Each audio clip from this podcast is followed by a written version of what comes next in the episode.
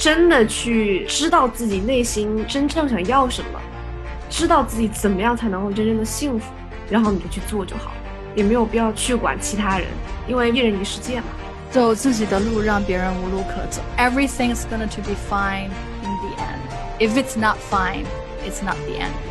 不断的是在离开自己的这个 comfort zone，然后呢去探索一些新的领域。现在回头看，是一个非常非常重要的这么一个决定。小的企业去做一些分工非常非常细致的东西，比如说小企业是在做零到一，那么大的企业呢做一到一百。其实就分工非常明确，因为我们建筑师这个群体，大家我想每一个人都有一个开创一个属于自己的事务所的理想，来服务你的客户，打响你的品牌。所以我觉得创业对于我来说是一个自然而然的事情，就是当机会来了，然后经验也比较够了，我那会儿就没有再犹豫了。